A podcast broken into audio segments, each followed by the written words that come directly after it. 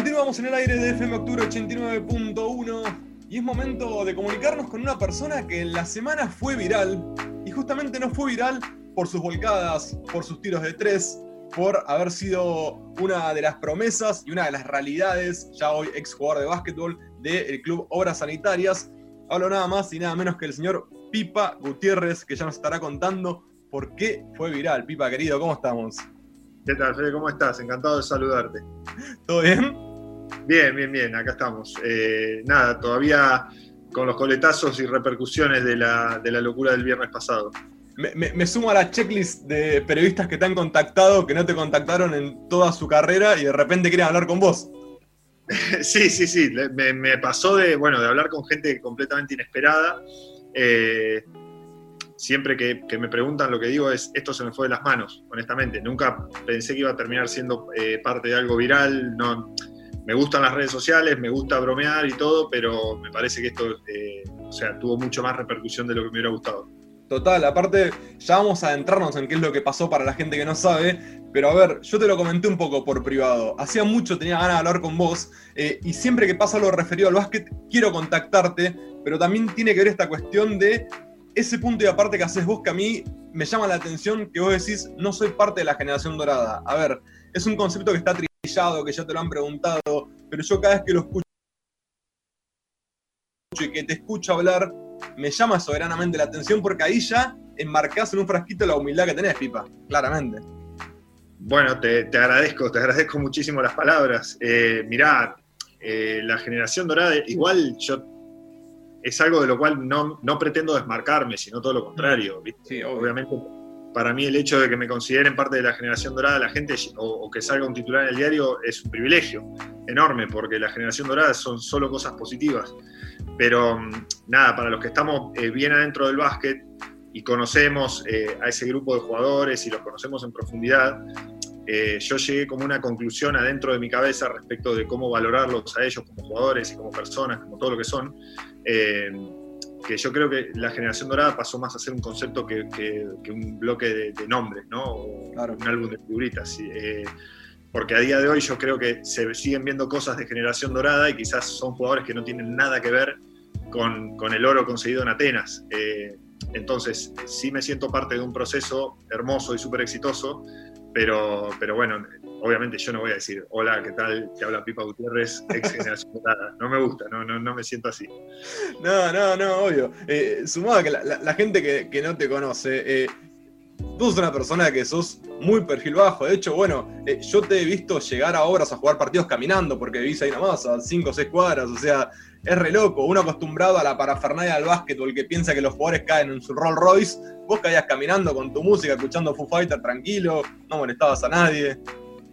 Es que, es que eh, quizás es lo más lindo del básquet, eso, eh, este carácter familiar que tiene el básquet en Argentina. Obviamente yo creo que todos eh, estamos todo el tiempo luchando y remando para que el básquet pase a ser popular y, que tenga todas estas cosas, esta parafernalia que vos decís, pero todavía no, no está en ese lugar, me parece. Incluso a mí me, ha pasado, por ejemplo, en la época en la cual yo estaba en la selección argentina, de viajar con las grandes estrellas del básquet argentino jugar torneos y que esto que lo otro, y de llegar, por ejemplo, a un hotel en el colectivo nuestro y que haya vallas, ¿no? Para bajarnos del, colectivo que haya unas vallas porque había un montón de gente. Entonces yo me bajaba y pasaba entre esas vallas, pero al instante salía por el costado caminando porque tenía que ir al kiosco o al supermercado a comprar un desodorante y que no nadie reparara en mí, ¿entendés? Entonces eh, era como una especie de, doble cara todo esto. Nada, qué sé yo, yo vivo cerca de obras, me, gusta ir con la, me gustaba ir con la música, era parte de mi ritual. Claro, claro. No, no, eh, es que aparte de esto tiene el básquet argentino del perfil bajo. A mí me pasó en 2010 en Salta que me cruzo un par de jugadores de la selección que estaban jugando, no sé si eran sudamericanos, no me acuerdo bien, vos capaz que tenés mejor memoria, 2010 en Salta. ¿Qué fue, sudamericano? Eh, no, lo que pasó es que en, en el 2010 eh, se jugó, bueno, se jugó el Mundial de Turquía, eh, pero antes hicimos como una especie de previa en la cual, eh, bueno, a mí también me tocó jugar el sudamericano que era en Colombia. Entonces, algunos volvíamos del sudamericano y nos integrábamos al equipo que jugaba, que iba a jugar el mundial. fue el año que Chapu se dobló un tobillo y que, se lesionó feo, que estaba ahí. Pero bueno, se juntaron como dos procesos juntos en Salta y se armó un grupo grande de selección. Claro, claro, bueno, y, yo ahí me cruzo en la calle en pleno Salta a eh, Oberto, que obviamente me nubiló y dije, bueno, y vos también lo amás a Fabricio, que es una bestia. Estaba con el Yacaré Kamerich y con una persona más. Bueno, le pido la foto obviamente al Yacaré y a Oberto y le iba a esa tercera persona, no, saca la foto. Y Oberto como que me dice, viste, pendejo, yo tenía 18 años, me dice, no, que él también sale la foto. El otro día la vuelvo a mirar y la persona que yo lo había dado la cámara para que saque la foto era Pato Garina. y estas cosas pasan, estas cosas pasan. Viste que de ser un completo desconocido vas a ser el tres titular de la selección. No, no, y un, jugador de NBA, una bestia, o sea, y yo no tenía nada más pálida idea, o sea, es tremendo. Es así. No, lo que pasa es que en ese momento Pato Garino estaba lejos de lo que era el radar del, mainstream del básquet argentino, porque él estaba estudiando en una universidad en Estados Unidos, y si bien eh, se sabía que Pato podía llegar a ser un prospecto de selección, había estado invitado de hecho ahí en ese torneo, eh, bueno, acá todavía no lo conocía mucha gente.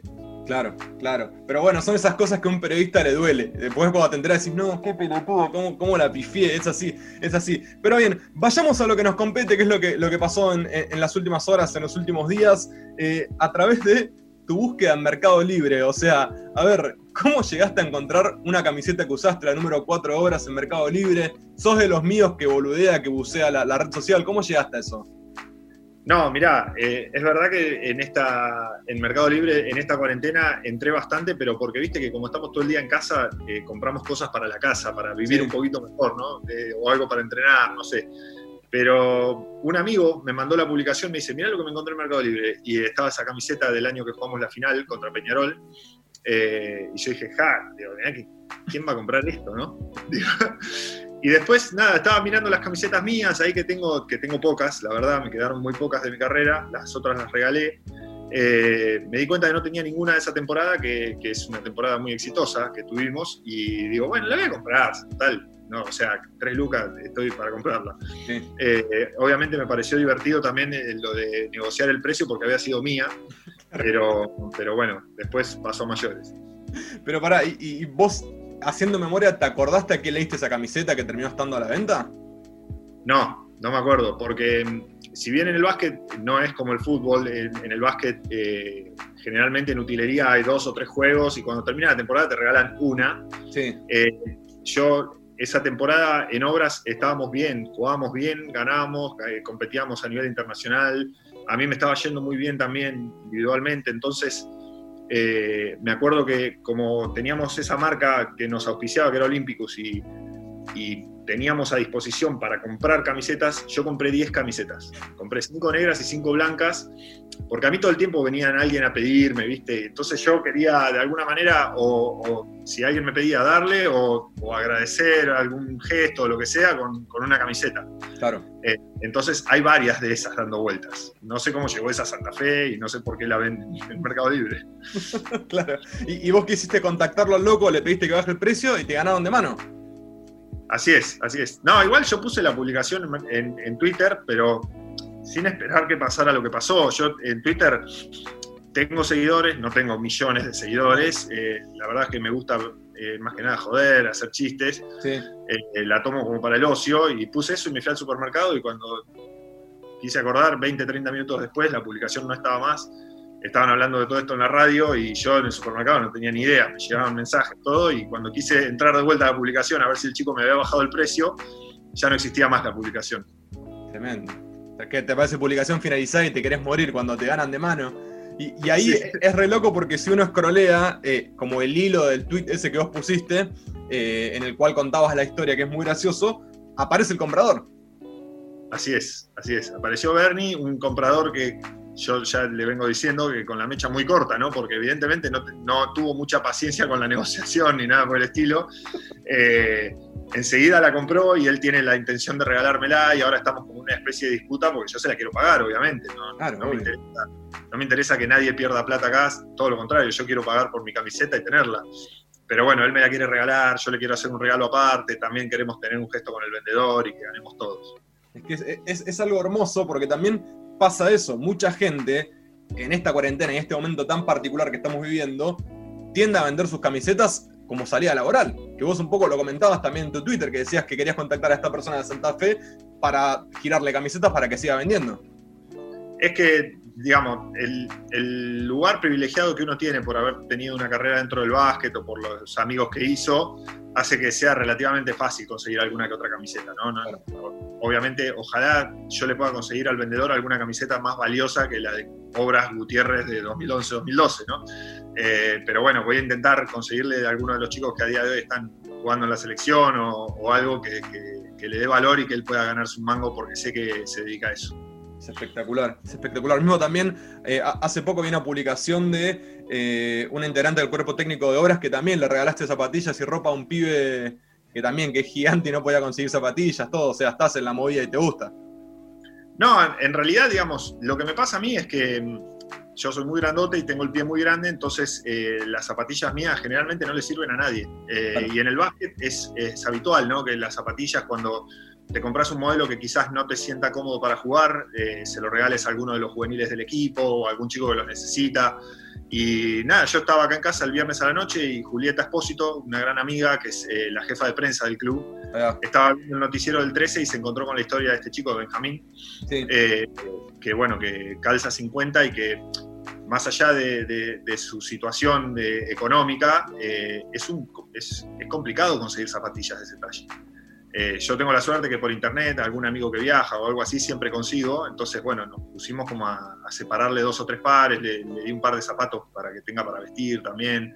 Eh, pero bueno, la realidad es que el básquet es así, esto no, es algo mío. Yo, a mí no me costó nada, son zapatillas que yo tenía acá y que no usaba mucho y que estaban en condiciones, ropa lo mismo pero nos enteramos que la gente de Boca, a través de Juan Pablo Fernández, que es el entrenador de inferiores, también le donó cosas.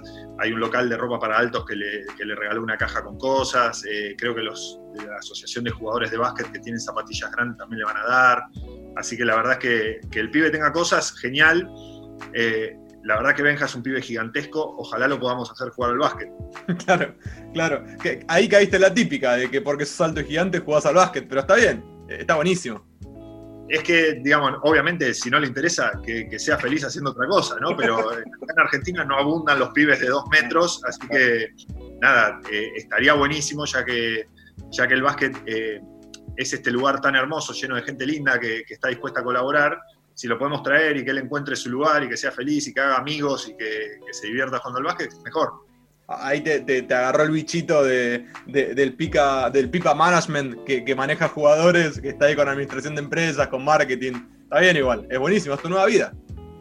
Es que en realidad, digamos, eh, no lo pienso por ese lado, sino más bien porque... Acá obviamente es un chiste, claramente, pero... No, ya, sé, pero te digo, eh, me encanta... Eh, es algo que nos pasa a todos, ¿no? Que vamos por la calle y cuando ves un pibe alto decís, este pibe jugará al básquet. Claro. Porque no hay pibes altos en Argentina, ¿viste? Somos un país de bases. Eh, entonces, eh, de hecho, históricamente tenemos los mejores de bases del mundo salieron de acá.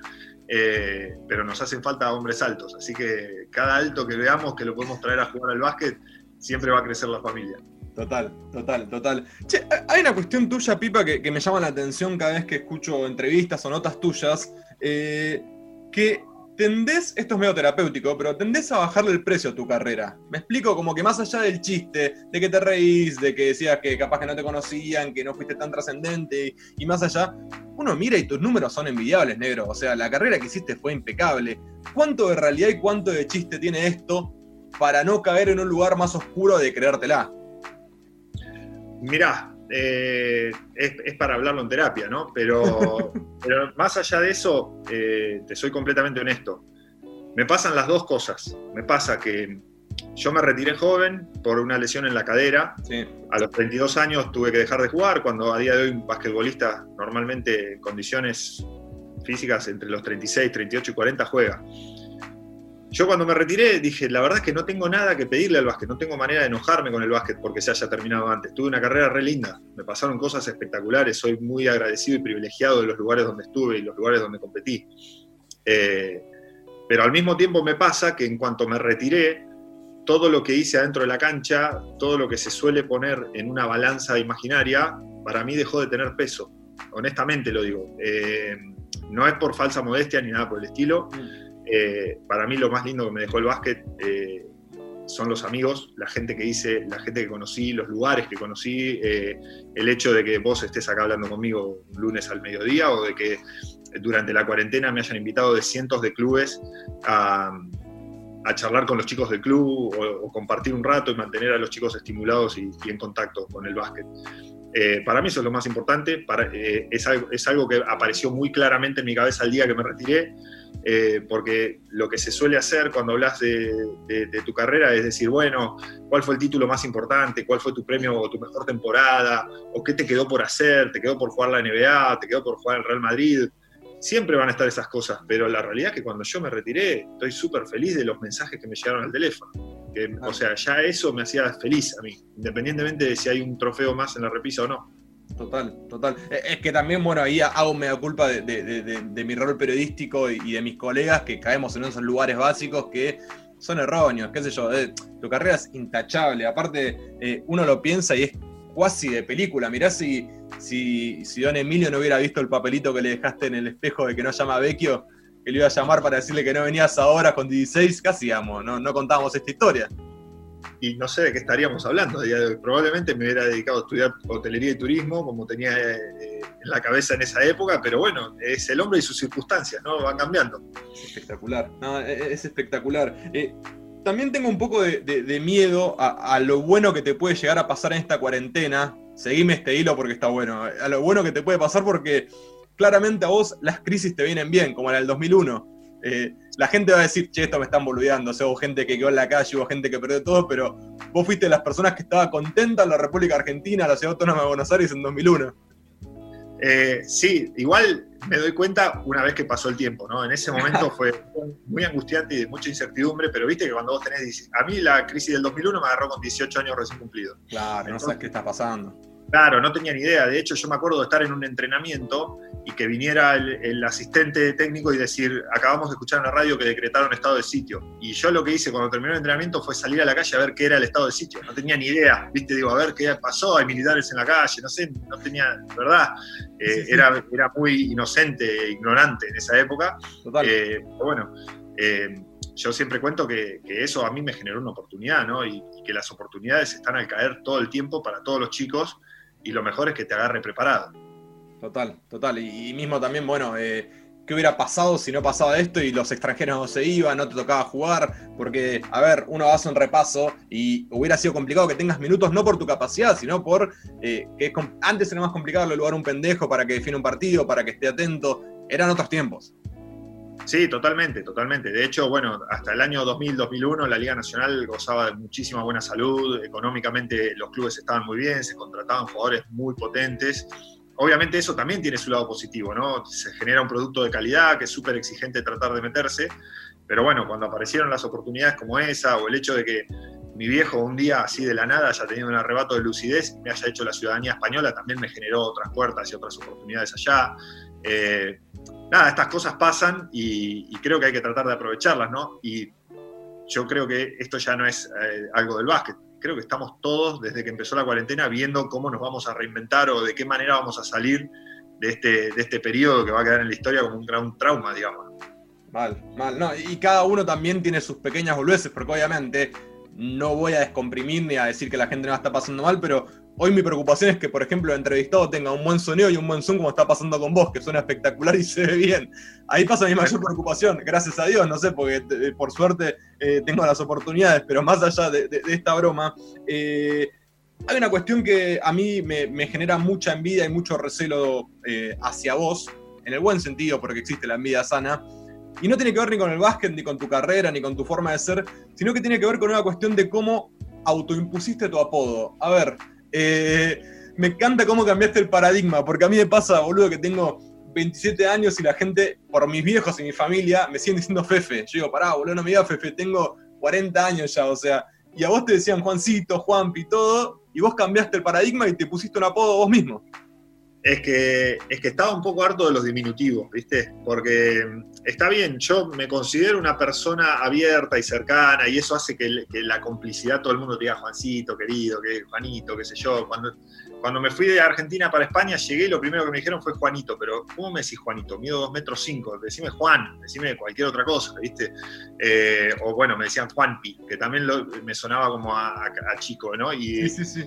y a los 26 y 26, 27 años, cuando tomé la decisión de venir a Argentina, yo estaba buscando eh, crecer o madurar o darle una vuelta de tuerca a todo en mi vida, ¿no? Y, creo que ese, ese era otro de los aspectos en los cuales yo buscaba, de alguna manera, eh, hay, hay, una escena de Game of Thrones que es espectacular, que, el, jefe de la guardia, de los guardianes de la noche, estos que están en el, muro, le dice a Jon Snow, kill the boy, le dice, mata al niño y hacete hombre. Eh, que me pareció espectacular y como que de alguna manera estaba tratando de matar al niño y hacerme hombre y competir. Hay jugadores como, por ejemplo, como Nico Lapro, que en su momento se dejó una barba gigantesca como para que de repente eh, eso le, diera más respeto en cancha también. Bueno, mi manera fue autoimponiéndome el pipa. claro, con Twitter te creaste ahí y aparte la rompes en Twitter, o sea que salió todo redondo, porque capaz que si no tenías relevancia en Twitter, eh, yo, siempre marco esto, el deporte, cada uno tiene sus picantes, no sé, en el fútbol quedó la Madrid, ahora en básquet quedaste vos, y así sucesivamente, que están los picantes de cada deporte. Igual, te digo, yo en, Twitter a mí me gusta joder, me gusta hacer chistes, todo, pero si te pones a mirar, trato de no pelearme con nadie. O si me peleo con alguien, de pelear con altura porque no, me gusta el conflicto. Eh, conozco un montón de gente, conozco eh, amigos míos que son gente normal, que son gente querida y estimable, y y después ves que en sus redes sociales lo único que hacen es criticar al famoso de turno o al periodista de turno y vos decís, bueno, evidentemente hay un montón de gente que está ahí queriendo escupir cosas, ¿no? Sí. Y a mí no me gusta eso, a mí me gusta todo lo contrario, a mí me gusta hacer reír, me gusta hacer, eh, generar buena onda, me gusta generar ida y vuelta. Eh, tuve una época de Twitter que me iba muchísimo mejor hasta que lo cerré en el 2013, que es una de las peores decisiones que tomé en mi vida, eh, pero bueno, ahora estoy tratando de darle manija de vuelta. Sos de los míos que dijiste esto no va a ningún lado y después cuando explotó te querías morir y dijiste no, me fui. No, pero yo en el 2013 cerré la cuenta, tenía 35 lucas de seguidores más o menos. Me, iba bien en serio eh, en ese momento. A día de hoy no sé cuántos tendría, pero bueno, tendría bastante más que los 9.000 y pico que tengo hoy. Qué loco. ¿Y, qué te pasó? ¿Qué, tronaste? ¿Te agarró la loca? No, lo que pasa es que yo eh, tenía un estilo parecido al de ahora de tuitear, pero con... Bastante más inmunidad, ¿no? Porque era jugador, entonces podía poner cualquier pelota que me viniera a la cabeza. Entonces, por ahí estaba, no sé, domingo a la noche comentando el programa de Fantino, o, ponía cosas de intrusos, o qué sé yo, cualquier pavada, ¿viste? Generalmente poco básquet en mi Twitter. Sí. Eh, eh, y yo en el 2013 fiché en un equipo de España, en Tenerife, y allá son muy exigentes de, no salirse de la raya, ¿viste? Con los comportamientos de los jugadores, todo. Pero no, exigentes mal, exigentes bien. De hecho, allá te, enseñan las herramientas para que el profesional sea un profesional integral, ¿no? Bien. Entonces cerré el Twitter porque tenía miedo de mandarme alguna cagada, honestamente, de, patinar y de generarme algún problema fuera de la cancha que no, venía a cuento. Precavido, precavido, lo banco, lo banco, lo banco, lo banco. Eh, algo que no banco y creo que acá vamos a ir a, las piñas y vamos a cerrar este Zoom y, se va a pudrir todo. Lo banco en cierto punto porque me causa gracia, pero vos lo decís en serio, que para vos Tim Duncan es mejor que Jordan y lo defendés a muerte. Sí. O sea, acá tenemos un problema, pues yo no, quiero, quiero que me digas... Digámoslo, digámoslo, no hay problema. Porque quiero que me digas por qué. O sea, yo lo banco, igual entiendo que fue uno de los mejores pivots de, la historia del básquet y que es un animal, que ganó anillos, todo, pero quiero tu, razonamiento. Mirá, eh, Jordan salió campeón de la NBA seis veces. ¿sí? Ah. Tim Duncan salió campeón de la NBA cinco veces, lo cual, digamos, es algo prácticamente que se elimina uno con otro. Eh, que eso sería lo más lógico y de lo primero que habla todo el mundo. Bueno, equipos completamente distintos, poner lo mismo. Claro, a eso voy con Tim Duncan. Tim Duncan salió eh, campeón por primera vez en el año 98-99 y por última vez en el 2014. O sea, durante 15, 16 años el tipo se mantuvo en la grandeza. Este año, este año, los San Antonio Spurs se quedaron afuera de playoffs por primera vez en veintipico de años, eh, lo cual habla de, de un liderazgo extraordinario, pero además con una personalidad súper tranquila, que eso ya es algo mío, yo me identifico con él, con cómo se maneja, Con, cómo, se expresa, con cómo jugaba dentro de la cancha, con sus compañeros, con su entrenador, con sus rivales, con todo el mundo. A mí eso me encanta. Y además era un jugador extraordinario. era un jugador que literalmente dominaba todos los partidos que entraba a jugar. Eh, incluso a veces cuando no le tocaba anotar, él generaba todo para que sus compañeros brillaran. Eh, quizás no era tan espectacular como Jordan. Todo el mundo te dice, no vende camiseta, no lo persigue la prensa, no nada, perfecto, genial. Pero estamos hablando de un jugador de básquet. Y como jugador de básquet, el tipo dominó la NBA durante 18 o 19 años. Lo cual, ¿por qué no lo voy a comparar con Jordan? ¿Por qué no puedo pensar que es mejor? ¿Porque él, Jordan la volcaba? ¿Porque Jordan era lindo y fumaba vanos? No. Eh, o sea, Duncan hacía, hacía unos números, eh, salió campeón en un partido 6, casi haciendo un cuádruple doble, lo cual es una bestialidad, no sucede nunca. Mal, mal. Creo que después de esta charla me voy a comprar la casaca de Tim Duncan. Voy a, voy a tirar la de Jordan y voy a tirar las zapatillas, todo. Me, convenciste. Tenés buen poder, buen poder de convencimiento. Se nota ahí el, el, comercio, el management. Se nota muy bien. Queda tranquilo. No, pero es verdad, es verdad. Eran equipos completamente distintos. Obviamente uno tuvo más prensa que el otro y uno tuvo más eh, cámaras que el otro. Tiene lógica, tiene lógica. Eh, de hecho, también, bueno, eh, Oberto cuenta que cuando dieron la vuelta en moto por Argentina con él, a Tim en estaciones de servicio había muchas veces que no lo reconocían. O sea, tan perfil bajo tenés que tener para que no te reconozcan. Eh, para mí hizo todo bien Tim Duncan. Fuera de joda, todo bien hizo. Porque incluso Jordan, que después de haber visto la serie de Last Dance, eh, lo admiro más que antes, que ya lo admiraba muchísimo. Porque esto no es que lo amo a Duncan y a Jordan lo odio. No, para nada. como todo. Eh, de hecho, a Jordan yo lo que le agradeceré siempre es que él haya excedido los límites del básquet y haya hecho crecer la actividad en todo el mundo, la NBA, el básquet, todo creció gracias a él. Eso creo que es uno de los puntos fuertes para considerarlo el mejor basquetbolista de todos los tiempos. Eh, pero Duncan no, Duncan no te vende una camiseta, Duncan es súper tranquilo. Este, y quizás eso es lo que hizo que, él se mantuviera siempre tan consistente. ¿no? Cuando, cuando él se retiró, el hashtag que impulsó la NBA, que me pareció genial, fue eh, grandeza consistente, consistent greatness. Eh, porque el tipo durante 20 años fue un monstruo total. Eh, y la carrera que tuvo Jordan, por ejemplo, fue una carrera tan, pero tan bestial que por momentos lo agotaba y él tenía que retirarse, tenía que alejarse, porque por, ya sea por lo de su papá o por la presión mediática o por los quilombos que eso generaba dentro de un equipo. Y el hecho de que Duncan no lo haya tenido y haya sido tan inteligente para manejar eso también me hace admirarlo más. Sí, habla de una persona recontra inteligente. Aparte de ellos también tienen, eh, tienen otra cultura en todo sentido, que capaz que acá en la Argentina no lo tenemos tan arraigado. Ya desde el hecho de, que todos los pies están obligados a estudiar, de que, viste, te miden los tiempos para ir a la NBA para que no te vayas sin un título, sin el degrade, viste, con el, con, el diploma. Es otra cultura, pero bueno, eh, qué sé yo. Igual en la NBA hay mucho caretaje, no está tan bueno como, como todos dicen. Y es, es, es, un show, es un show, y así sea, porque la verdad es que los tipos le han encontrado la vuelta. De hecho, la NBA es el único lugar del mundo donde el básquet es eh, superavitario, donde se gana plata, eh, donde ganan todos, los dueños de los clubes, los jugadores, las empresas, ganan todos. Entonces, bueno, eh, ellos marcan el ritmo un poco de cómo sucede todo.